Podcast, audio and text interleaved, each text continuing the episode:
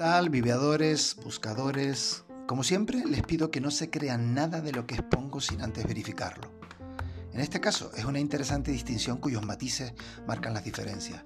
Se trata de la aceptación frente a la resignación y a la tolerancia.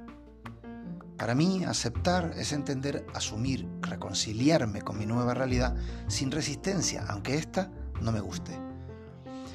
Decía Nisargadatta, la esencia de la sabiduría consiste en la total aceptación del momento presente, la armonía con las cosas en el modo en que suceden.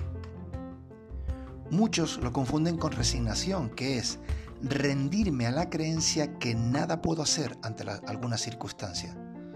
Y digo creencia porque no es un hecho.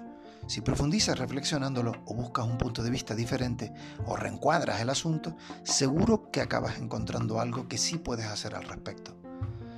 La resignación es cuando hay algo en tu vida que no te gusta, lo asumes como tu punto de partida, pero creyendo también que es tu punto de destino, es decir, someterme a una realidad en contra de mi deseo. Por eso, la resignación genera resentimiento, es decir, volver al sentimiento una y otra vez.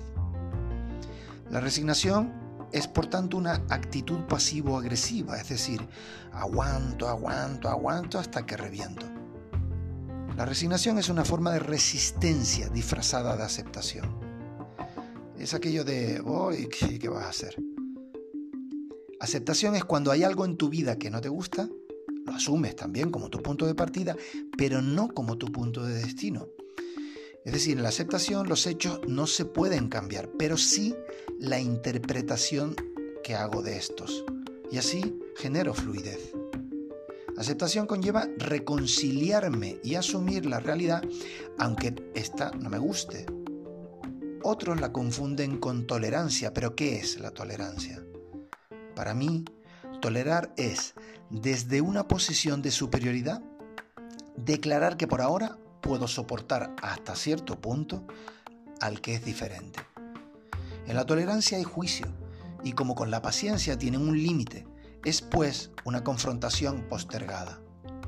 Sin embargo, la aceptación es desde la igualdad declarar que puedo vivir con el diferente respetando sus diferencias, que no me van a afectar esas diferencias en el futuro y que incluso estoy dispuesto a aprender de ellas, permitiendo la integración.